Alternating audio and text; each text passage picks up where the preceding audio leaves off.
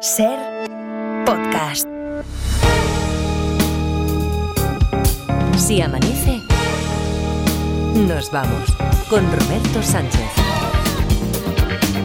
Jueves ya, jueves, ya 11 de enero, 5 y 5, 4 y 5 en Canarias. Luis Mi Pérez, ¿qué tal? ¿Cómo está? Buenos días. Buenos días, gente. Yo no sé si a ti, bueno, sí, sí, lo sé, me imagino que sabiendo a qué te dedicas, este, el otro, el de la panadería, te dirá, Luis, mire el tiempo, y este fin de semana, y que me voy a no sé dónde, y que tengo una boda. A mí me pasa más o menos lo mismo, no con el tiempo, no con el tiempo, sino que desde que se ha enterado el personal, que volvemos con lo de las preguntas y respuestas, eh, ayer, es que tengo aquí una pregunta, que digo, hombre, pero eso llamado, escribe un mail o envíalo. Y no, no, hombre, si es que es una pregunta, pero que a lo mejor podría responder el meteorólogo. Una pregunta cotidiana, después, después te la lanzo, ¿vale? Tú no te vayas muy lejos, no te vayas muy lejos, es que me está pidiendo paso como siempre es una Gorias. Eh, Edgarita, que no sé por dónde vas a ir hoy, por cierto, Garitas, que ayer dijiste que esto ahora va a ser una sección musical. Sí. Lo cumpliste dos minutos, no, no aguantaste más. O sea que- Ya, pero, pero hubo un caso tremendo porque la, la actualidad nos arrasó, Sí, nos adelantó por la derecha. Por la derecha. mm. Pero hoy sí, hoy además voy con una novedad musical. Vamos a hablar del dúo barcelonés La Villa Rusa. Ya, está, Porque- ya- ya está- estás colando ahí a tus amiguetes, ¿no? No, no, sí, sí, sí, sí, sí. Jolines, sí, no, pero- sí, sí, sí. Pero es actualidad, es que ayer presentaron en Barcelona su nueva canción. Madre mía, el asco que me das. ¿Vale? Ya, Sí. esto, esto es el título, ¿no? Sí, sí, sí, sí, además la canción. Supongo que la temática será acerca de cómo empatizar con una persona con la que tienes divergencias, Sí, más, más o menos, sí, ¿no? Más o menos, eh, suena rico además. Asco me das.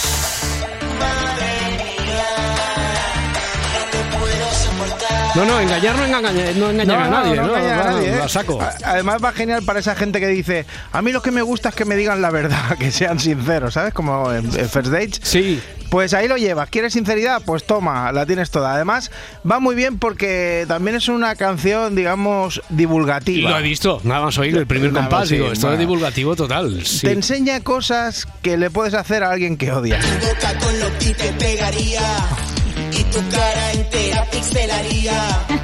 Vale. En el cubata H7 te echaría. La rueda a tu moto pincharía. No, es Bueno, didáctica, es didáctica, es didáctica. Esas cosas que se O hacen pegan nada. una paliza a los Reyes Magos. y- Eso es. Ay, ¡Me cago muerto! Oye, no, no, para, para, para ya. Hasta Ya aquí está. la sección musical. Hasta aquí la sección Otra- ya se ha otra- acabado, se termina. Es vez. efímera, ¿eh? Otra, segundo día sin cumplir tu palabra. O sea, es, Es que, que- hoy ni dos minutos siquiera, ¿eh? No, no. Ya, pero es que una vez más tenemos que centrarnos en lo importante. Noticia de última hora. Un impresionante momento en el que un conductor cerca de Toledo graba cómo este camión conduce a toda velocidad por la A4 con una cabra en el techo. Inmediatamente el vídeo eh, se hizo viral y la Guardia Sí. Civil y el Seprona se pusieron a trabajar para localizar al camionero que ya ha sido denunciado por circular con el vehículo con peligro de que el animal pudiera caer a la vía. Claro, Fua, hombre. claro, es- jolín, es que, ojo, eh, que todo el mundo, también te digo que piensa en la cabra, que lo vea normal, pobre, pero nadie piensa en ese pobre conductor del camión. Ah, el pobre conductor del camión. También, claro, tú imagínate cuando le pare la policía y se tenga que aguantar para no hacer la broma de que lleva la cabra en el techo como otro lleva la vaca. O sea, tú imaginas, el tío aguantando, no Calla, tengo calla, que hacer calla, la broma, calla. no la voy a hacer. Calla No ya, calla Buenos ya. días, Roberto. Hombre, Ramón de Pitis, ¿qué tal? Buenos No, días. no, ahora soy Perro Pérez. Ah, Perro Pérez, perdón, perdón. Esto va, va ratos, como Morata y Omar Sí, Montes. ya, ya, ya veo. A, a mí también me pasó lo mismo que a la pobre cabra. ¿Qué pasó? Mi dueño, es muy cabrón, me dejó un momento en el techo del coche porque le estaban llamando por teléfono. A tu dueño. Hmm. Sí, a, a mi, a mi dueño, a mí Sí, no. sí, ¿Qué sí, coño? no, no, yo soy ya, un ya. perro. Por eso, por eso. ¿Te puedes creer que luego arrancó y no se acordó de que estaba ahí encima? Coño, ¿y cómo, cómo reaccionaste? ¿Qué, qué hiciste tú? Coño, ¿qué voy a hacer? Aguantar quieto hasta que llegamos al destino, que además pasábamos por Despeñaperros y me dio muy mala espina. Venga, ¿alguna noticia más de alcance? Sí, voy con la movida que está pasando en Ecuador, más Sí, en cuidado- concreto cuidado en que eso- Guayaquil. cuidado que eso es serio. ¿eh? Sí, sí, Vale, sé que la cuidado. cosa está fastidiada, pero además a unos niveles tremendos. Tanto que hasta el Joker ha tomado partido.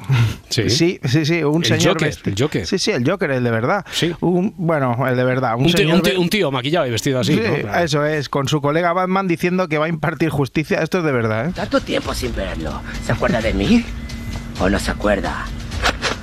De los pobres. Aquí he venido con un Batman de pacotilla. Porque el verdadero héroe es uno mismo. Ay, ay, pues bueno, Da, tiene- da miedo, ¿eh? Impresiona. Da mucho miedo, Sí. incluso con la frase mierder de Mr. Wonderful y todo al final.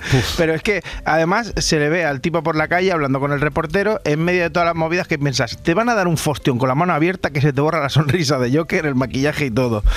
Y nada, de un conflicto paso a otro. Vas a tope, vas a tope, A- venga. a topísimo, otro, a carrusel top- de conflictos, carrusel de conflictos. Oye, a topísimo. A ¿eh? topísimo, Que- a topísimo. Sí, me encanta. eh, Qué asco de expresión, ¿eh? Qué rabia. Qué, rabia. Qué rarísima, Qué rarísima, qué rarísima. Topísimo, pues toma topísimo. Toma, ponte, ponte tú y el jockey. ¡Bum! A, a- eh, a los dos. Sartenazo con la mano abierta, hombre, te lo llevas. Ya tan, tan topísimo ni. Este- mierda. esto, esto Madre diría. mía, esto, no, no, a ver, esto, esto diría Pablo Botos igual que cuando lo de la cocaína. Esto es una broma, ¿eh? de Esto es una broma, Quiero esto decir es que nosotros no vamos partiendo la cara por ahí Esto con es la mano como la paliza que les pegué yo a los mismo. Igualito, igualito. Es bromilla, es bromilla. Bueno, mira que eh, resulta que una señora abrió un bar hace unos meses y el vecino de arriba, digamos, que no va a muerte con No ella. está No vas a poner con la manguera a regar a todos tus clientes, Simone. No puedes más. Não, não puedo mais, Não é puedo verdade. mais. É, ele vai tá tendo gente ou não, el tío se pone, saca la manguera y pone a mojar a la gente. y cuando llego a abrir el bar me dice que me va a cerrar el bar. ¿Qué no me va a dejar trabajar tranquila. Y lo único que quiero es trabajar. Eso es, y que igual estás ahí tomando unas fresquitas con los colegas y el tipo saca la manguera y te moja entero. Pero además, eh, justo en ese momento salió al balcón el colega. El de la. Fíjate, eh, Sonsoles, le estáis viendo ahora mismo a Agustín, que, es, Cuidado, que está instalando una cámara. Sí, sí, lo sé. Se va a caer, se va a caer ese Se señor. va a caer. Ay, Dios mío, pero está instalando una cámara. Que no se nos caiga Agustín. Cuidado que te saca la manguera. Pero la cámara, eso no se puede hacer, no se puede A ver, no. el exterior. Eso es. Bueno, tú imagínate al maromo ahí poniendo una cámara para grabar a los que están chumando birras ahí en el bar. Que te digo que si la pone en el bar Galicia o en el Quijote, conmigo puede Rubí, hacer en tres. Rubí, sí, sí. sí, en Rubí puede, puede hacer tres series y dos largometrajes si la pone ahí, ¿vale? La cámara. Eh, la reportera de Sonsoles, que es Pepa Romero. No daba crédito y, y me da que casi se quedó ahí a dormir. Pepa, te tienes que quedar para Eso es. medir los decibelios. Hasta las 5 de la madrugada. Y entonces va, no, no pongas carita de no, no, ¿cómo que no? Sí, Pepa, sí, te tienes que quedar. horas extra. Es que vamos, vamos, vamos, todavía me tal. Bueno, te vas a quedar, Pepa, y además a más a más. A más a más. Vas a ir donde Agustín. Por Y desde la Sí, terraza señor. de Agustín, desde casa de Agustín, dentro, vas a medir. Ahora te mandamos un medidor de, de ruido, de esos de los decibelios. Sí. tipo de investigación. Y desde vas a medir si realmente. Y mañana lo discutimos. Eso es. Claro. Pepa, ¿te parece? Ya hablamos de las horas Pero extras. pero, eh, Peñe, que a ¿qué ti te, te- te tenía por entregada, coño. Uy, uy, uy, uy. ¿Cómo, cómo se nota que ha trabajado Sonsoles contigo, eh, Pedro? Qué maravilla, Qué Sonsoles, maravilla. Apretando a los reporteros. Ella sí que hubiera sido una digna sucesora, porque me parece a mí que Fran Ganillo va a ser un blando. Que es Franganillo, como apellido, Piqueras, todo. Franganillo del tirón, eso es. Todo junto. Eh, además, eh, porque eh, si has estado hablando maravilla siempre de tu sucesor, que lo has elegido tú, ¿por qué crees que va a ser un blando? Sí, además no debu- debuta el lunes, me parece, ¿no? El próximo lunes. El lunes, sí. Rumores, Roberto. Me ha llegado que piensa dejar que los reporteros y reporteras usen paraguas y guantes. ¿Te lo puedes creer? Para esto hemos quedado. Qué vergüenza. Ay, qué hay que ver, hay que ver, hay que ver. Tengo que decirte algo, Roberto. Espero que no te siente mal. ¿Qué, qué, qué? He pensado que quiero cambiar el nombre a esto de grabófono. O sea, no. Hombre. La verdad es que cuando llegaste. A ver, espera, espera un momento, espera un momento, Mm. Margarita. Esto ya tiene una larga tradición. Cuando llegaste se llamaba así, Mm. pero se llamaba así desde el albor de la noche de los tiempos. Ya. Además, que- que- y además yo creo que es un nombre que resume bien de lo Sí. que trata la sección. Sí, sí, bastante, sí, es- bastante bien. Estoy, ¿no? estoy de acuerdo, estoy de acuerdo, pero es que creo que nos estamos quedando fuerísima. Hay que llamarle Generación si amanece, por ejemplo. Dale Por una, ejemplo, eh, dale una vu- es flojita esa propuesta, ¿eh? Darle una vuelta. Porque No, que va, Generación que va. se amanece. Bueno, es que ahora todos los programas de la tele se llaman Generación. Ya. La mejor generación entre cinco, Generación Top en la sexta. Es cierto. Que por cierto me gustó, ¿Ah, ¿eh? sí? es, es un concurso así de cosas viejunas de la tele, ¿eh? Ya, Sí. su- Que bueno, va, va acorde a su generación. ya. Sí. generación- Mírala la otra, mírala, ya mírala de la del cine. Sí, Mírala. eh, pero que esto de concurso de cosas viejunas de la tele, eso ya se ha hecho, ¿no? ¿Alguna vez no? Alguna. ¿Alguna que otra? Cincu- 56 millones de veces, No. más o menos. Pero a mí me pirra, ¿eh? O sea, y además uno de los concursantes de ayer era Pepe Villuela, que Sí. estaba con Anabel Alonso, y una de las pruebas era acertar si algo sucedió antes o después. Ah. La banda Loquillo y los trogloditas se forma antes o después que Loquillo y los Intocables. Me lo sé. Después. Sí, la invasión de la isla Perejil se da antes o después que el temido efecto 2000. Antes. No, no, Pepe. Félix Rodríguez de la Fuente presenta Planeta Azul antes o después que el hombre y la Tierra. Sí. Sí. Pues sí, an- antes sí, punto. sí. Y lo entiendo, ¿eh? Porque eso me pasa a mí. Cuando me dicen, ¿a ti qué te gusta más? ¿Un cocido maragato o una fabada? La respuesta es sí. Ya. Sí, Oye, claro. no, claro. no- no he tenido oportunidad de verlo aún. Oh, eh, sé que lo presenta Ana Pastor. Sí, hombre, Sí. Ana, Ana- sí. Sí. ¿eh? Ana Pastor en la sexta es como cuando empezó Telecinco con Emilia Aragón, Sí, ¿eh? eh, Que- ¿qui- ¿Quién estuvo antes en Si Amanece Nos Vamos? ¿Ana Terradillos o Ana Pastor?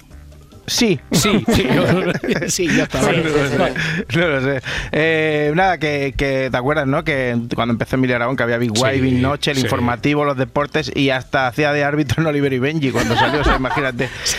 Y ya sabes que si está Ana Pastor, alguna preguntilla de política, va a Política, caer. politiquilla, sí. ¿Cuál de estas frases no la dijo Mariano Rajoy? A ver. La A, estoy aquí y mucha más intensidad que en el día de hoy. La B, somos sentimientos y tenemos seres humanos. Sí. La C, soy gallego porque nací en Galicia, que es una parte de España. O D, los españoles, Ah. muy españoles y muchos Y españoles. mucho. Mucho. Mm.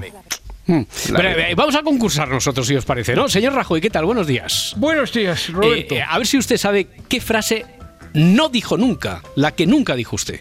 Eh, pues mire usted, eh, yo me decantaría por la B. Somos sentimientos y tenemos seres humanos. Esa, esa no la dijo, dice usted que no la dijo esa. No la dijo. Mm. Pues a ver, vamos a escuchar la solución. Yo soy gallego porque nací en Galicia, que es una parte de España. Oh, oh, era Oh, la C, era la la C. C, porque se la dijo Feijó. Yo soy gallego porque nací en Galicia, que es una parte de España.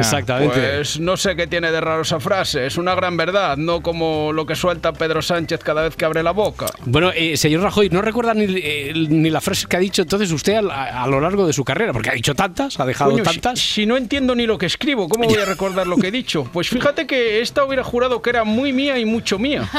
Roberto, un poquito de cuore, ¿no? Ya, ah, Venga, sintonía, sintonía. sintonía, cuore. Corazón tinturero. Cada vez suena mejor. No, no, es verdad. Yo la dejo, ¿eh? Sí. Mira lo de Bertín, lo de Bertín un poco, mira. A ver.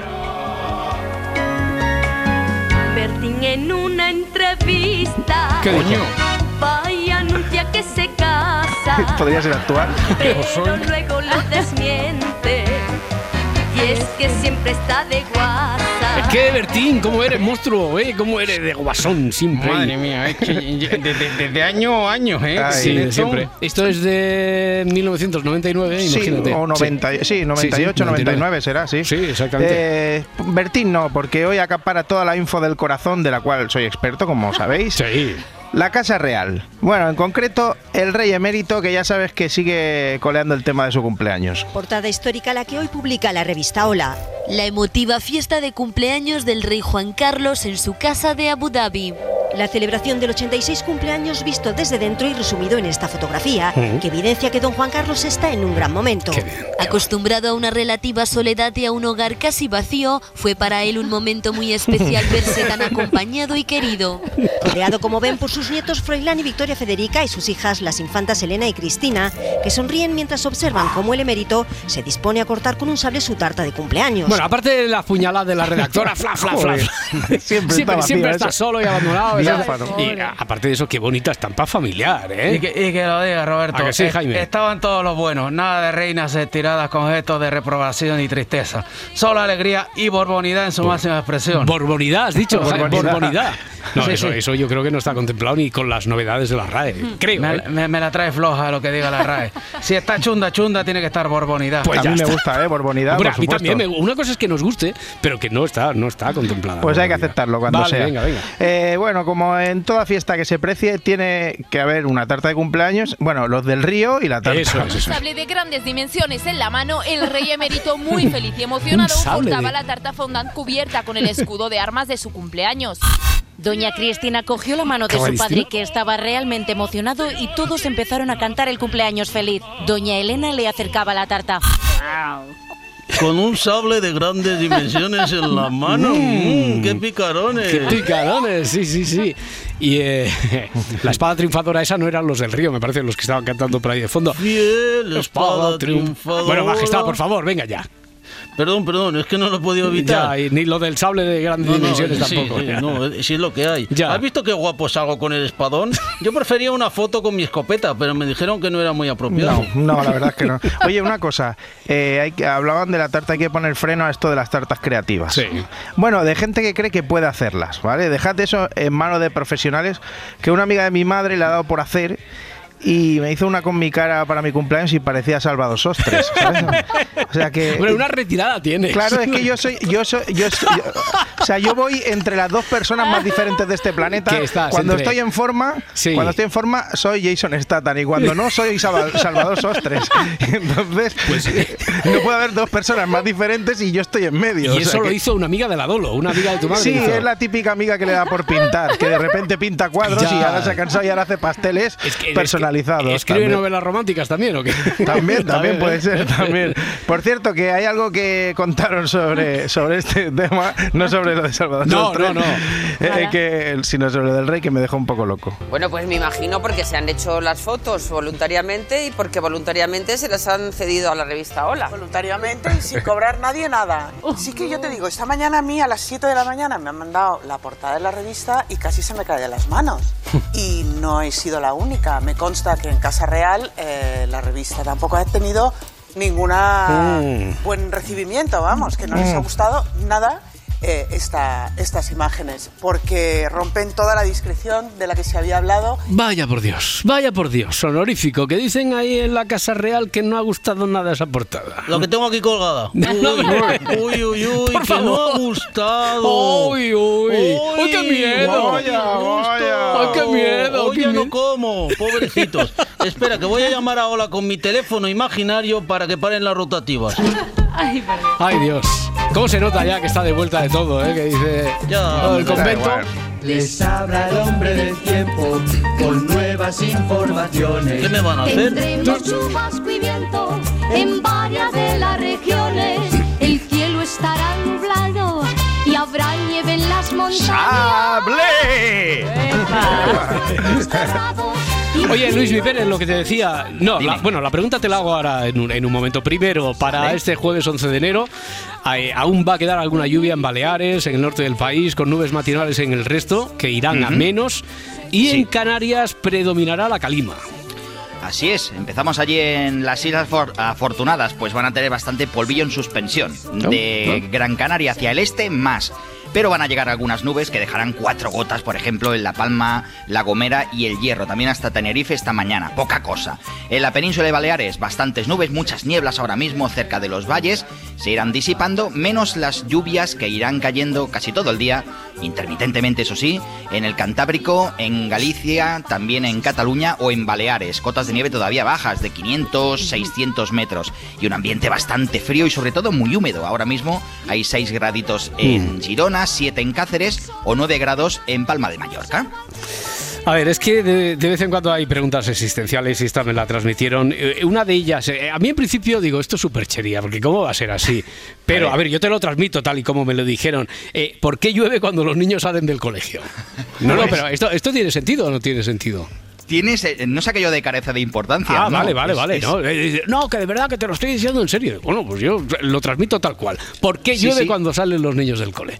A ver, eh, no, en toda la, no en todos los meses del año y no en todo el Ya. país, pero sí que predominantemente desde el mes de febrero-marzo aproximadamente hasta octubre, las lluvias que caen en muchos sitios de nuestro país suelen ser de tarde. Son Mm. nubes que se forman por lo que se llama convección, cuando empieza a hacer más calor. Empiezan a formarse a las 11, 12 del mediodía aproximadamente, después de una mañana más bien soleada, y se van formando tan deprisa que acaban madurando, y cuando maduran lo que hacen es descargar agua. ¿Cuándo lo hacen? Pues en el momento en el que hace más calor. Y ese máximo calor es entre las 4 y las 6 de la tarde, que si te fijas, pues es la hora de salida de los colegios. Según la comunidad autónoma, se sale media horita más pronto, más tarde. Luego vienen las actividades extraescolares para muchos, para muchos niños y se mueven en eso, en esa horquilla de, los cuatro, de las 4 a las 6 de la tarde. Por tanto, hay parte de razón a ver, no es que sea impepinable, no es una relación directa, no es que el tiempo quiera darnos la turra por el hecho de salir del colegio y se ponga a llover. Bueno, eso es lo que sí dices hay- tú, ¿verdad, Miguel? Porque Bueno. esto, esto es una conspiración claramente. Y ahora me va a decir también Claramente. que, que no llueve cuando lavas el coche o cuando tienes la favor, ropa. Pero en este caso sí hay una parte de razón y bastante Sí. importante, sobre todo, pues si estamos hablando de sitios de interior del país y especialmente entre primavera y Ya. principios de otoño. Bueno, Por tanto, espera, no, espera. no es raro. O, No, o a las que- 5 de la tarde, que es una hora en la que mucha gente también sale del curro. Veo tu respuesta y la doblo, porque eh, la pregunta tenía una segunda parte. Dice, y también ocurre al entrar por la mañana, cuando entran los niños por la mañana. No, no, eso decía. Y que descarga de otra manera. O sea, es una lluvia diferente cuando... eso- Pues- esto, ¿esto qué? ¿Esto pues qué, te le digo una cosa, pues quien te ha transmitido la pregunta, la verdad que Es un tiene sabio, idea. Es un sabio. Ah, vale, vale, vale, vale. Tiene No. idea porque, porque hay parte de razón también a ello. Hay bastante razón en Qué que bueno. cuando entran los niños al colegio, pues eso, entendido entre las 8 y 9 y media Sí, de la mañana, sí, sí, sí. también llueve. Y es una lluvia diferente. ¿Por qué? Estamos hablando también de un tipo de lluvia que sobre todo en este caso cae en invierno, que son lluvias más mm, pausadas, más estilo que se llama calabobos, esa lluvia Mm. de, de ir cayendo y recalando en el terreno. Y es una lluvia que dura muchas horas, por tanto es fácil que pueda estar lloviendo todo el día. Por tanto ya tienes ahí esa horquilla de la mañana que se puede ver afectada. Y es una lluvia de invierno que es de una gota más pequeñita. No es como la lluvia de salir a las 5 de la tarde. La de las 8 de la mañana o las 9 es la típica que, los, que las ciudades tienen un montón de caravanas, que tienen esa lluvia muy finita, con esa niebla, con ese tiempo frío. Las lluvias de salir los niños de la tarde, a las 5 de la tarde vaya, o a las 4, Sí. son lluvias repentinas Diferente, de las que la diferente. gente está muy contenta porque hace sol y de golpe y porrazo, Pues- pues, se va todo al traste. Pues menos mal, me dejas tranquilo porque me creía que esa persona, sí, es una persona de confianza, pero me creía que me estaba vacilando. O sea, Pues. el Luis no, Pérez, no, muchas gracias. Seguro que mucha gente piensa lo mismo. Ya, me quedo más tranquilo. Un abrazo, amigo, hasta mañana. Hasta mañana, gente. Hasta luego, 5.26, 4.26 en Canarias, Parda. Eh, creo Presente. que sí, creo que hoy el espacio de cine hoy lleva tu nombre. Oh. No, no, sí, atenta a esta efeméride, porque se cumplen 14 años de la muerte de Eric Romer, es uno de los cineastas franceses. Un no ti- crack. no tienen ni idea, ¿no? de quién es Eric Sí, sí, Romer. No, eh, no, no. Rommel, ¿no? Sí, sí, Rommel, sí, el, Sí, el del desierto. el- sí. No, Eric Romer, uno de los cineastas franceses más influyentes de todos los tiempos, Laura Pues sí, Martínez. eso es, venga. Sí. Hoy tenemos dos objetivos con este repaso. En primer lugar, liberar al cine de autor francés de toda esa pomposidad que siempre se le ha asociado. Bien. Y en segundo lugar, recomendar alguna que otra película con la que cualquier espectador os aseguro que puede disfrutar, emocionarse y entusiasmarse. Es un reto, es un reto, es un sí. reto, es un reto, Querido venga. oyente, querido seguidor, si te gustan las romcoms, te gustará esta sección. Ah. Si ves el rayo verde, serás capaz de comprender tus propios sentimientos. Bueno, porque Eric Romer fue uno de los principales exponentes de lo que se bautizó como la Nouvelle Vague. Un movimiento cinematográfico que surge en Francia a finales de los años 50. A los periodistas además nos tiene que interesar. ¿Por qué? Porque surge al calor de una revista de la mítica Cahiers du Cinéma, referencia europea para la crítica especializada. Sí, y hemos oído mm, hablar muchísimo de la Nouvelle Vague, pero eh, a veces no nos detenemos a analizar lo que supuso para el cine de autor de aquella época. Frente al cine francés que estaban haciendo las viejas glorias de la industria y que buscaban un realismo para muchos ya desfasado, los cineastas de esta nueva ola promovieron el desarrollo de producciones mucho más económicas, con nuevos recursos técnicos y con un principio fundamental, anteponer la libertad creativa a toda exigencia comercial. Euh, Este al que escuchamos es François Truffaut, uno de los nombres más importantes de este movimiento y precursor de ese cambio en el cine francés. Con su película Los 400 golpes, galardonada en Cannes en el año 59, sentó las bases de un nuevo modo de hacer cine. ¿Por qué no quieres En primer lugar, porque me crió un ama. Y después porque para estar ella más libre me envió a casa de la abuela. Y como mi abuela ya era vieja y no podía cuidarme, entonces fui a casa de mis padres cuando ya había cumplido ocho años. Y me di cuenta de que mi madre no me quería ni un poco. Estaba siempre regañándome por, por- por cualquier cosa, lo más insignificante. También supe cuando ellos, cuando discutían entre ellos, por cosas que oí que, que mi madre me había tenido cuando estaba, cuando aún era soltera. Bueno, si hablamos de cine francés, de cine de autor, de Nouvelle Vague, eh, puede parecer en principio que ya están aquí los pedantes estos de la cultura eli- elitista. Es que lo que queremos demostrar es precisamente todo lo contrario. Eh, por ejemplo, no podemos olvidarnos de un nombre, de Godard. Según muchos críticos e historiadores, de todos los realizadores, el que más impacto tuvo en toda esta generación de jóvenes creadores fue el maestro Jean-Luc Godard, un renovador del cine francés. Además, una de sus películas más importantes es Al final de la escapada. El lunes te llamé desde Marsella. El domingo y el lunes no estuve en París. New York Herald Tribune. Te compro uno. Muy amable. ¿Qué hace aquí? Sí, detesta París. No he dicho que lo detestara. He dicho que tenía muchos enemigos. Entonces está en peligro. Sí, estoy en peligro. ¿No quieres venir conmigo a Roma, Patricia? ¿Y qué vamos a hacer allí? Ya veremos.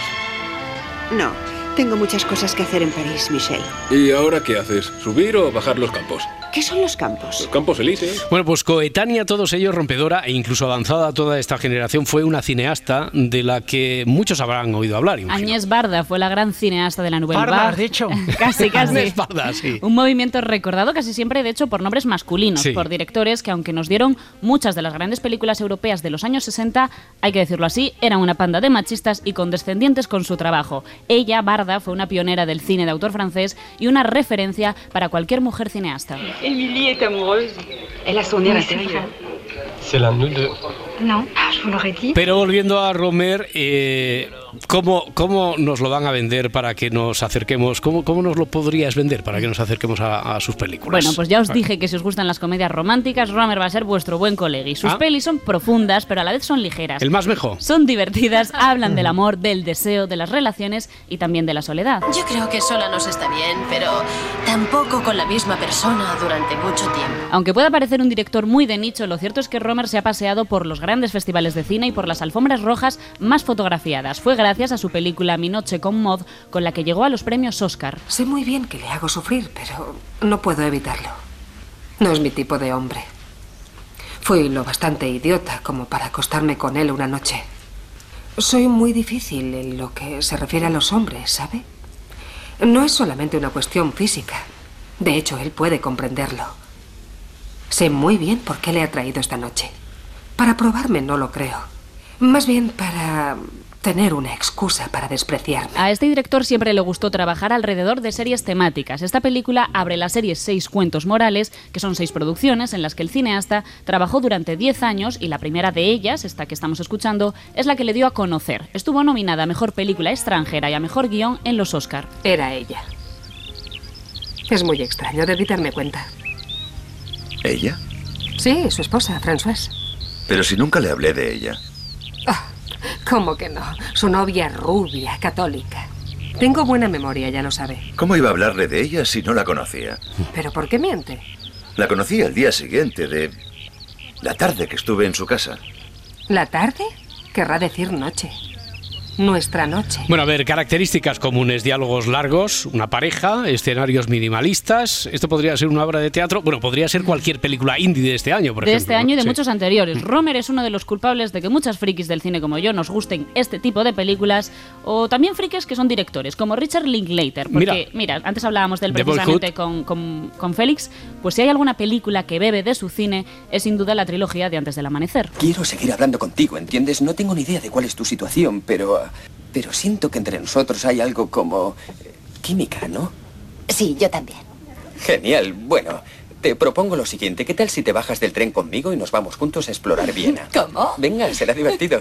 Vamos. Además de los seis cuentos morales, otra de sus grandes colecciones es la saga de comedias y proverbios. Donde se encuentran algunas de sus mejores películas, como El Rayo Verde o Pauline en la playa. T'aimais bien la montagne Non, j'aime pas la montagne. Pourquoi t'aimes pas la montagne Parce que j'ai tellement l'habitude de conduire dans Paris, moi, les... les, les- les- Y si seguimos rastreando el legado del director en los nuevos cineastas, bueno, lo de gente hablando alrededor de una mesa, con los restos de la comida y, y la bebida, eso lo hemos visto bastante también. Sí, ¿eh? sí, sí, sí, lo hemos visto con él en la Costa Azul y en París, a otros se lo hemos visto en Nueva York o en la Costa Brava o incluso en Cercedilla. Jonas Trueba. Estoy intentando comer menos carne, pero la verdad es que me gusta. Ya, tú podrías no comer, pero es que a mí de vez en cuando me la pide el cuerpo.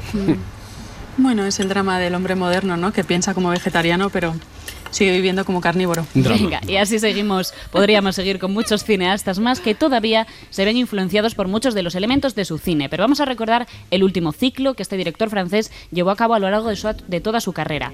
Cuentos de las cuatro estaciones, que está compuesto por cuatro películas dedicadas a cada una de las épocas del año. Je suis une fille de corsaire. On Por lo tanto, a ver, niños, niñas, profesora Martínez, ¿qué hemos aprendido hoy? Que el cine francés no es tan grandilocuente como parece, Sí. que todos Sí, los hombre. directores Que hablan. sí, que sí, que sí, Edgarita. Que esto es así. Te iba a decir sostres. Que- Venga. que sí, que sí. Segunda lección, que Venga. todos los directores hablan constantemente del amor Vale. y que todo, hasta en el cine más actual, está en los clásicos. Lección aprendida, lección completada. ¿Dónde podemos ver estas películas? ¿En fi- eh, ¿Dónde? ¿Dónde? ¿En filming qué? Eh, En filming En gran filming. parte de todas, sí, sí. Pues ya está. Todas, todas en filming. Casi todas.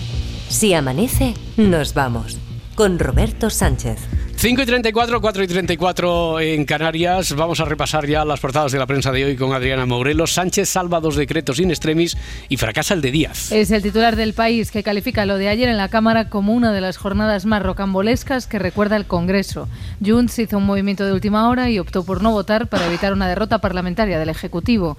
Esto permitió aprobar la revalorización de las pensiones o el transporte gratuito para jóvenes y para desempleados. El decreto del subsidio de desempleo fue el que no salió adelante. Promovido por el Ministerio de Trabajo, ha fracasado en la votación por la negativa de Podemos, que junto a PP, Vox y UPN ha votado en contra del aumento de subsidio de desempleo de 480 a 570 euros en los primeros seis meses. Podemos se venga de sumar al tumbar las, me- las mejoras en el desempleo. Ese es el titular de la, de la vanguardia. Sí, Yolanda Díaz es la ministra de Trabajo. Todo esto depende única y exclusivamente de que hagan una cosa, anteponer los intereses del país y de las personas más humildes a intereses que son muy legítimos, pero que no eh, tienen nada que ver con ello.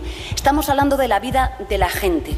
Los de Belarra mantienen que la reforma introduce recortes para los mayores de 52 años y piden que se modifique ese apartado del decreto, cuenta el país. Junts exprime a Sánchez. Es el titular de ABC. El gobierno finalmente ha aceptado concesiones en justicia, en inmigración y en balanza fiscal. Miriam Nogueras es la portavoz de Junts. Estamos aquí para cambiar la relación entre Cataluña y España, no para perpetuarla. Y ustedes saben perfectamente que nuestros votos están al servicio de los ciudadanos de Cataluña y al servicio del progreso de nuestro país. La tensa jornada de votación se alargó 12 horas. Del exterior, Ecuador declara la guerra al narco tras el asalto a la televisión. Es el titular de la vanguardia. El presidente del país, Daniel Noboa, que lleva tan solo 50 días en el poder, se enfrenta a una ola de violencia sin precedentes. Prácticamente sí, estamos en un conflicto armado. Le estamos luchando también contra grupos terroristas, que hoy en día son más de 20.000 personas los que los conforman. Es un mensaje de que nosotros no vamos a ceder, es un mensaje de que no vamos a dejar que la sociedad se muera lentamente. El Ejecutivo ha desplegado al ejército en las calles y se ha ordenado que se abata a los delincuentes a los que el Estado ya califica como terroristas. Muere César Alierta, expresidente de Telefónica. El poder más allá de la empresa, titula ABC, artífice de la nueva Telefónica, leemos en la vanguardia, fallece Alierta y marca el fin de una era, es lo que titula Cinco días, y el broker que modernizó Telefónica es la portada del mundo. La Junta presiona al gobierno para que recoja los pellets en alta mar. Lo titula, titula así ABC. Cuenta el mundo que la Junta cifra en apenas un 10% el vertido que ha llegado a la costa y espera una avalancha para este sábado, mientras el gobierno se niega a actuar en el mar. Y para la contraportada, este titular del país, las migraciones prehistóricas explican la predisposición de los europeos a sufrir esclerosis, Alzheimer y diabetes. Es una realidad que todo lo que tiene que ver con la prehistoria se nos presenta como un misterio, como algo desconocido, pero también como algo intrigante. No tenemos, no tenemos escritos de esta época, pero sí tenemos ruinas, polvo y unos huesos que sí nos cuentan historia, aunque no siempre hemos sabido leerlas. Bueno, pues ahora la Universidad de Copenhague eh, había investigado material genético de 1.600 restos humanos del Neolítico y del Mesolítico y ha dado lugar a cuatro estudios que encontramos en la revista Nature. Los resultados proporcionan información sobre los últimos 15.000 años de historia y señalan cómo las migraciones del pasado explican quiénes somos actualmente y las enfermedades que afectan a los europeos modernos. O sea que ese pasado remoto arroja luz sobre, sobre nuestro presente. Efectivamente, los autores además mantienen que hay muchas cosas que aún están esperando ser descubiertas. El estudio explica que la relación de las variantes genéticas asociadas con la esclerosis tienen relación con el movimiento de los pastores de la estepa póntica por su contacto con el ganado, o que las variantes asociadas con el riesgo de diabetes y Alzheimer tienen que ver con la ascendencia de cazadores recolectores occidentales.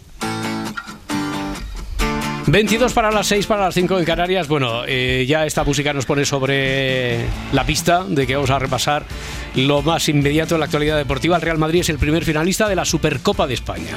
Sí, Supercopa de España o Supercopa de Arabia. Eh, Bueno, venga. estamos. Sí, ganó en la prórroga al Atlético Madrid por 5-3, un partido que, que no te dejaba pestañear. O sea, venga, ahora uno, ahora el otro, gol, empate, venga, ahora tú, ahora marcas yo. Bueno, venga, va. Los 90 minutos terminaron 3-3, pero la prórroga, eh, José Lu, jugador cedido por el español, anotó el 4-3 y ya en el último suspiro tenéis que ver el gol. Sí, porque... sí, sí, hombre, porque había subido Black. Sí, y sale corriendo detrás de Brahim, Claro. que es... ¿Sabes cuando alguien, alguno grandón quiere enganchar a uno chiquitillo como Sí. diciendo te vas a enterar? Pues lo mismo, y salió corriendo Brahim y marcó el 5-3. Y marcó, marcó. Carleto, Carleto.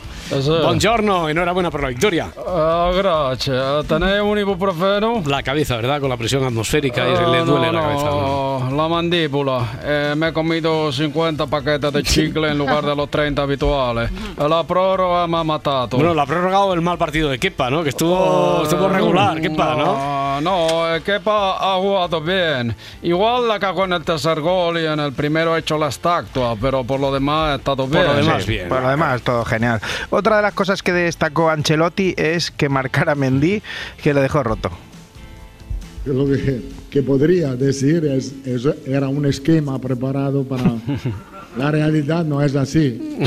Me ha sorprendido que estaba ahí. Claro. Entonces eh, he mirado al banquillo y dije, ¿me ha marcado Mendy de verdad? Sí. Era Mendy. Era Mendy, era Mendy. Sí, sí, yo también he tenido que frotarme los ojos. Mendy ha marcado un golazo. ¿Quién necesita Mbappé ahora? Es verdad, es verdad, sí. Ju- Más o menos juegan igual.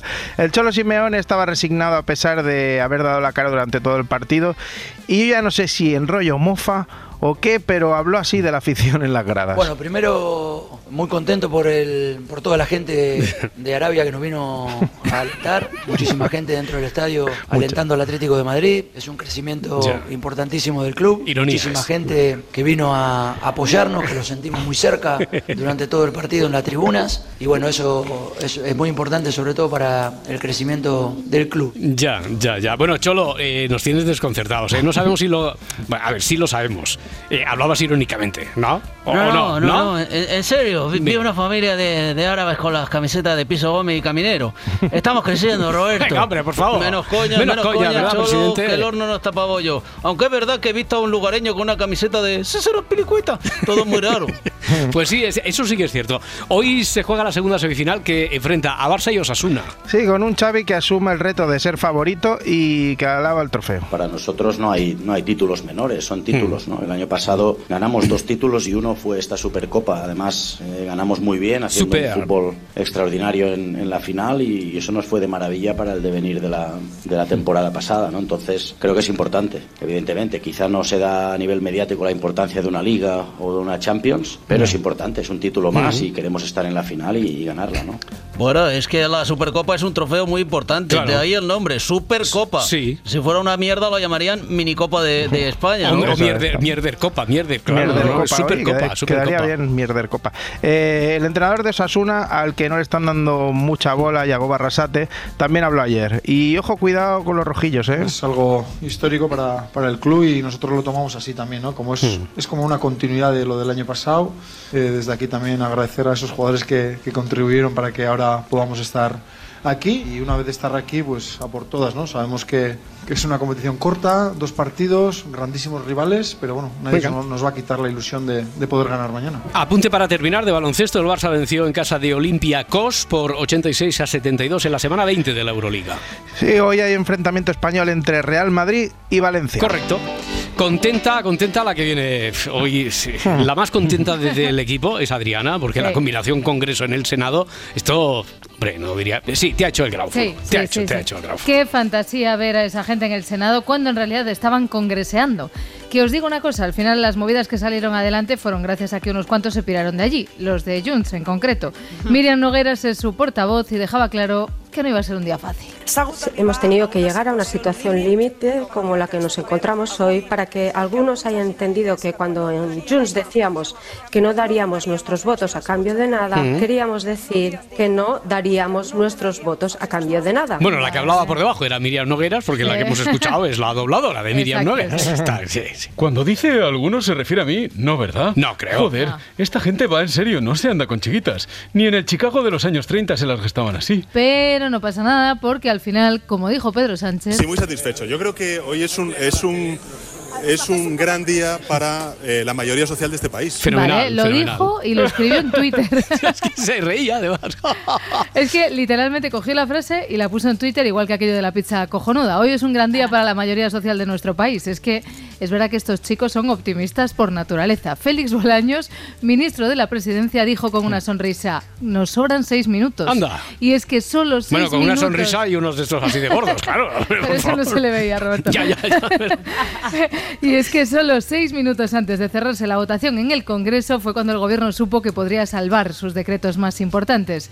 Lo de las politiquerías, ya tú sabes. Ustedes, señorías, están aquí para hacer el bien a quienes les votaron y no para perjudicarles con politiquerías que nadie entiende. Hagamos política útil, política que mejora la vida de los ciudadanos y de las familias. Y luego estaba Yolanda Díaz, que quizás por venir de un lugar, de una parte del mundo muy concreta, ella tiene una mirada, acordaos, muy concreta. Levantan la mirada y ven el Mm. horizonte. Mirar al horizonte es clave para poder cambiar la vida de la gente. Claro, y es por esto quizá que Yolanda tenía otro tono, menos optimista, más preocupado, un poquito más bajona, la verdad. Llevamos trabajando con, con todas las formaciones políticas y también con Junts hace mucho tiempo y por tanto seguramente que tendremos que mejorar eh, muchas cosas. No tengo la menor duda, siempre se puede como humanos ¿no? y desde el gobierno mejorar, pero desde luego eh, también les digo que es muy difícil gobernar así. Complicado, ¿eh, vicepresidenta? ¿Qué tal? O, o día, buenos días. No sé. Buenos no- días. No, no sé si esperaba que esto fuera a ser un camino de rosas, porque un, es que una familia con tantos platos, un gobierno con tantos socios, eso tiene que ser siempre complicado, ¿no? Ya, pero jolín, es que todos son problemas. Ya. Si no son unes, son lesotres. Con lo fácil que es llevarse bien, ¿no crees? Sí. Como reza el dicho, seis no discuten si uno no quiere. ¿O no era así? creo, creo- creo que no, pero bueno, llámale morriña, saudade, melancolía. Está claro que, que todo esto es cosa de gallegos. Cosa vuestra, sí, cosa sí, vuestra, sí, sí. sí. Así percibe también Alberto Núñez Feijó, Vicente Valles en Antena 3. Y el líder de la oposición ha entrado en fase melancólica. Esta deshonra, esta humillación y este esperpento no nos lo merecemos. Llevo mucho tiempo en política. Si hubiese sabido que la política consistía en lo que he vivido en los últimos meses, en los últimos días. Y en las últimas horas, yo no me hubiese dedicado a la política. Es el nuevo pensamiento filosófico de Feijó después de la experiencia de estos días. Ah, pues a lo mejor igual a filósofo, porque no sé eh, a, a qué se hubiera dedicado, señor Feijó, entonces. Pues no lo sé, podría haber sido Percebeiro, pero no tengo pinta, ¿verdad? No tiene, no No, no tiene. mucho. Me pega más comercial de seguros de deceso. Eso sí me hubiera molado. La verdad que ahora entiendo lo de las profesiones de Feijo, ¿eh? Acordaos que lo mismo Sí. vale para divino que para entrenador. Bueno, pues el problema es que claro que no tenía él de pequeño una vocación clara, ni política siquiera. Esa es su filosofía, decía Vallés. Aunque para filosofía, la de la presidenta de la Cámara, ante la que se le venía, buscadlo en imágenes, Francina Mergol, pilló del armario el vestido de miércoles porque sustos estaba claro que iba a haber. Yolanda Díaz al mediodía, alegría en Al Rojo Vivo. A mí me parece ¿no? que la ciudadanía tiene que estar un poco perpleja cuando ve ¿no? que la política está poniendo hoy en riesgo ¿no? muchísimos derechos y mejoras de la gente y a estas horas no sabemos ¿no? si eh, van a permanecer estas medidas o vamos a mantener las nuevas creadas, insisto, a estas horas. A estas horas. Pasaron nada, las horas. Nada, nos sobraron seis minutos. Pasaron las horas, se abstuvo Junts, se sacaron adelante dos de las tres cosillas que se llevaban para votar. Nah. Podemos votó que tururú. Pero sustos. ¿Así, así? Sí, así, Sí, así no, le- tururú, dijo tururú, tururú. tururú. Pero sustos ya os decía que sí, que sí que hubo. Hubo hasta error. Esta vez un diputado de Sumar se equivocó al votar y lo contaba así Esther Palomera. que un diputado de Sumar en uno de los decretos se ha confundido al emitir el voto. En el que iba relacionado con De las las subidas medidas- de la luz. Las gas. medidas anticrisis, Eso es. para que la gente lo entienda.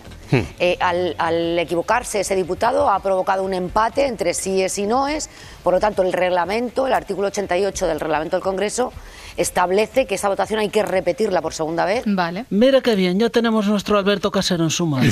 Sí, sí, sí. O sea, Adrián, a ver, con todo esto, eh, aburrirte no te has aburrido nada, de nada. ¿no? Nada, nada, pero no solo con lo que pasaba aquí, ¿eh? porque mientras ocurría todo esto en Madrid, en otro lugar de España, Allá, en las tierras altas. allá, allá en Galicia, siguen los pellets sobre la arena de las playas, también en el mar, pero tenemos novedades. Tras muchos dimes y diretes, la Junta le dio al botón de la alerta 2, aunque no parece que esa sea un agente de números, sino de letras, porque menudo gag de Barrio Sésamo le hizo Ángeles a Ángeles. Ángeles Vázquez es la vicepresidenta segunda de la Junta de Galicia y estuvo ayer con Ángeles Barceló. ¿Y ustedes han esperado mucho tiempo en hacerlo? Eh, La pregunta es ¿por qué han esperado tanto? No, no, es que no tardamos mucho tiempo. Es Hombre, que la primera consellera vez... que lo hicieron ayer. No, no, lo hicimos ayer, pero nosotros eh, lo tenemos activado desde el día 3, desde que tenemos... No, el nivel 2 no está activado. Consellera, no está activado desde el día 3 el nivel 2 de No, alerta. no, no. El, el nivel 0 informativo Ah, ah, vale. desde el día 3, que es cuando tenemos Pero yo le estoy la preguntando por el nivel 2. información. Pero yo le estoy preguntando por el nivel nivel 2. Sí, sí. Sí, sí. Sí, sí, ¿qué nivel 2? ¿Qué nivel 2 ni qué nivel 2? Nivel Dios, diría yo, que han alcanzado cuando una vez llegado el nivel que permite pedir ayuda, lanzan desde la Junta un listado de peticiones al gobierno central que, bueno, eh, escuchadlo vosotros mismos. Y en Galicia por fin hemos sabido qué medios le pide exactamente Hmm. la Junta al Gobierno. Central ante la llegada del vertido de plástico a sus costas. ¿Es el enemigo? 11 barcos, un avión, dos helicópteros y un robot submarino Un comando compuesto por cuatro de los mejores hombres del ejército americano. para localizar el contenedor hundido, una lista muy detallada. Muy detallada, sí, la que tengo eh, aquí, aquí, aquí escrita. Eh, 11 barcos, un avión, dos helicópteros y un robot submarino. Sí. Bueno, esto ni la carta de los Reyes Magos de Amador y Pepín, ¿eh?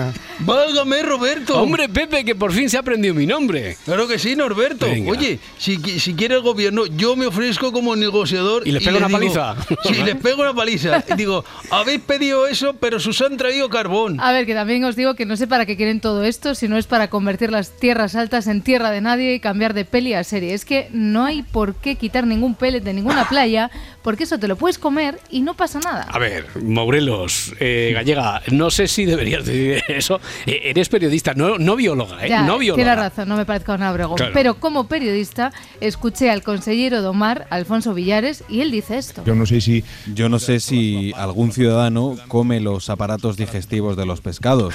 Yo intento apartar el aparato digestivo. Bueno. Pero me Está- refiero que yo creo que son productos que entran como cualquier persona que comemos a veces accidentalmente algún plástico y entran por donde entran y salen por donde salen. Yo como padre, claro, sabe por dónde sale, muy bien traducido. ¿Verdad? Perfecto. Yo, yo como padre diría, te estás dejando lo mejor. No, dice que si alguien se come los aparatos digestivos de los pescados. Hombre. Para su información, le diré que el intestino de lenguado esferificado al aroma de ruibarbo es una exquisitez para un eh, Va, venga.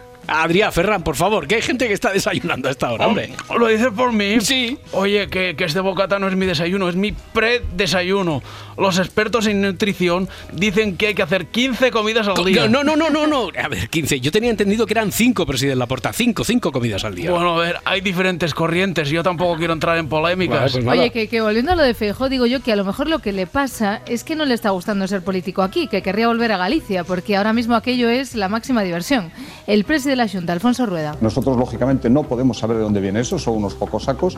A ver, perdón, en sacos. Galicia, en el mar, y unos pocos sacos. Unos pocos sacos, dice, a 60 pavos el minisaco, supongo. Nos dicen que muy bien, que toman nota. Vale, y ya vale, está, vale, toman nota, está. nivel 1, nivel 0, nivel 2, nivel Dios, que dice aquí Morelos. Oye, lo que está pasando en Galicia es tremendo. Sí, ¿eh? de Tremendo. hecho yo creo que Feijó querría estar allí porque está claro que él echa de menos la parte más cinematográfica de la política gallega. Hoy decía esto de los decretos firmados. No sabemos qué se ha negociado, no sabemos qué precio con exactitud se está pagando y no sabemos si hay más pactos encapuchados. Ya, señor Fijo, entonces, que no saben si hay más pactos encapuchados. Los que tengo aquí colgados.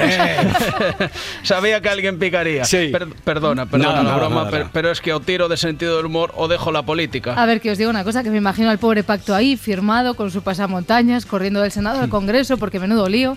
Esto de las capuchas, esto viene de atrás, ¿De ¿eh? de cuando la alcaldía de Pamplona. Que vamos conociendo el contenido del pacto encapuchado entre el partido de Mm. Sánchez y Bildu. A ver, que es que esto de los encapuchados es como cuando escuchas a los Z decirlo de en plan, En que es que al final mm. se pega. Cuca Gamarra. Les van a entregar, como consta en ese pacto encapuchado, Vale. la alcaldía de Pamplona. Y ya que sale Cuca, me encanta el nombre de Cuca, lo he dicho alguna vez, Cuca. Ni, ni una en Vallecas, ¿eh? Sí. Que dice Rufián que no le queda mucho. Y se lo digo directamente, señora Gamarra, que creo que lo Bueno. sospecha. Pero también, señor Tellado, les quedan dos telediarios, ¿eh? Dos telediarios. Bueno, a mí igual, sí- bueno, a mí igual sí, bueno, me, me da bastante igual, ¿eh? Pero quizá, quizá a una por tiempo y al otro por incapacidad. Muchas gracias. Oh. Bueno, yo tengo una prima cuca en Hospitalet. ¿Ah, ¿eh? sí? ah, yo no tengo cuca, es pesca. Vale, igual es sale ahí. ¿Cómo se atiza esta peña? Eh? Me flipa. Si tuviera que titular para el clipbait, escribiría y entonces Cuca Gamarra se imaginó a Gabriel Rufián con uniforme. El señor Rufián, que hoy ha ejercido aquí del cobrador del ha venido a cobrar, sí, el precio que le ha puesto al Partido Socialista para que Pedro Sánchez pueda estar en la Moncloa. Ni más ni menos. está. Uy, cobrador del frac. Ese oficio también me hubiera gustado.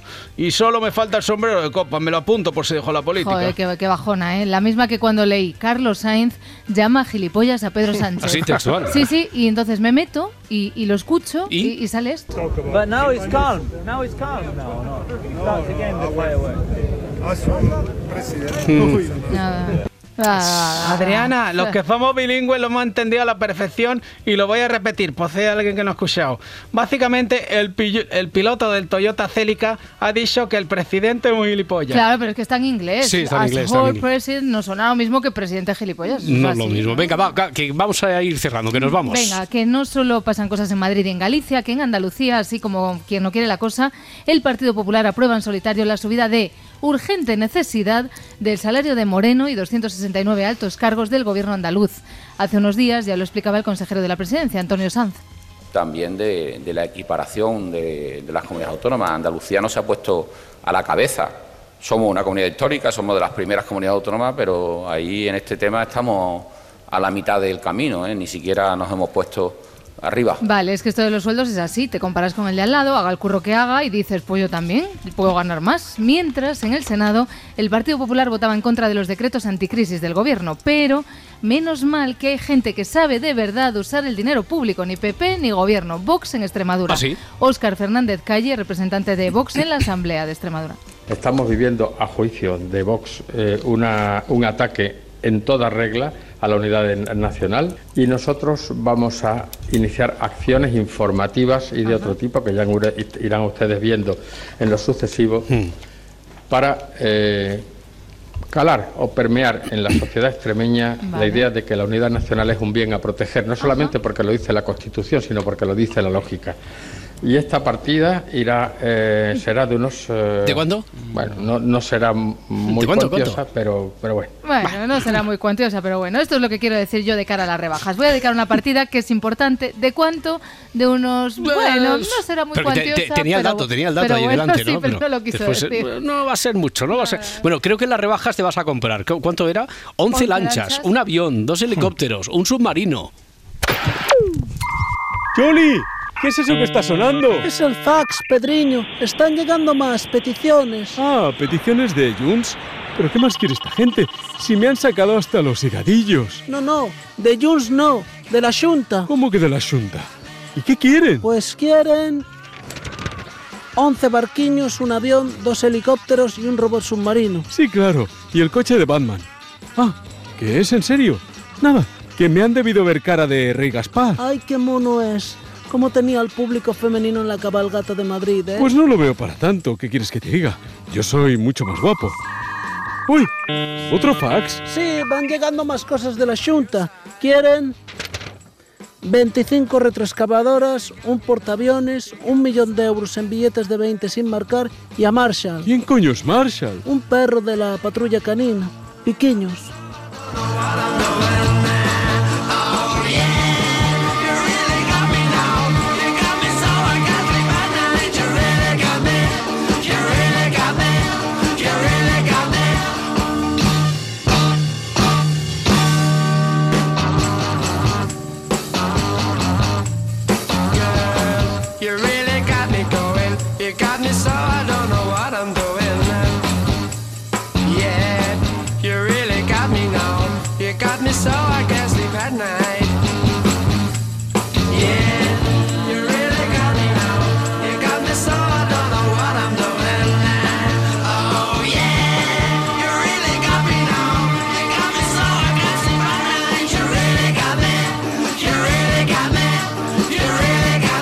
Amanece, nos vamos. Y el líder de la oposición ha entrado en fase melancólica. Para hacerse nuevos propósitos en 2024 es importante haber cumplido alguno en 2023. Cosa que no hizo usted. He normalizado la mentira en política. Me he entregado a las minorías durante el pasado. Yo no me hubiese dedicado a la política. Y este esperpento no nos lo merecemos. El nuevo pensamiento filosófico de Feijóo.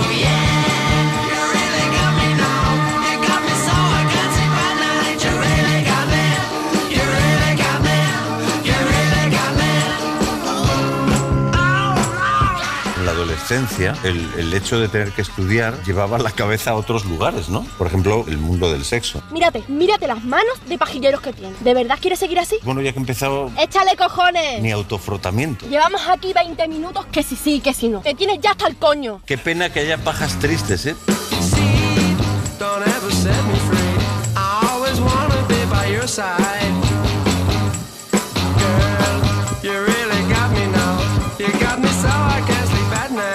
Emotiva fiesta de cumpleaños del rey Juan Carlos evidencia que está en un gran momento. Se pone con la manguera a regar a todos tus clientes, Simone. No puedes más. No, no puedo más, de verdad. Tío se pone, saca la manguera y ponemos a la gente. No me va a dejar trabajar tranquila.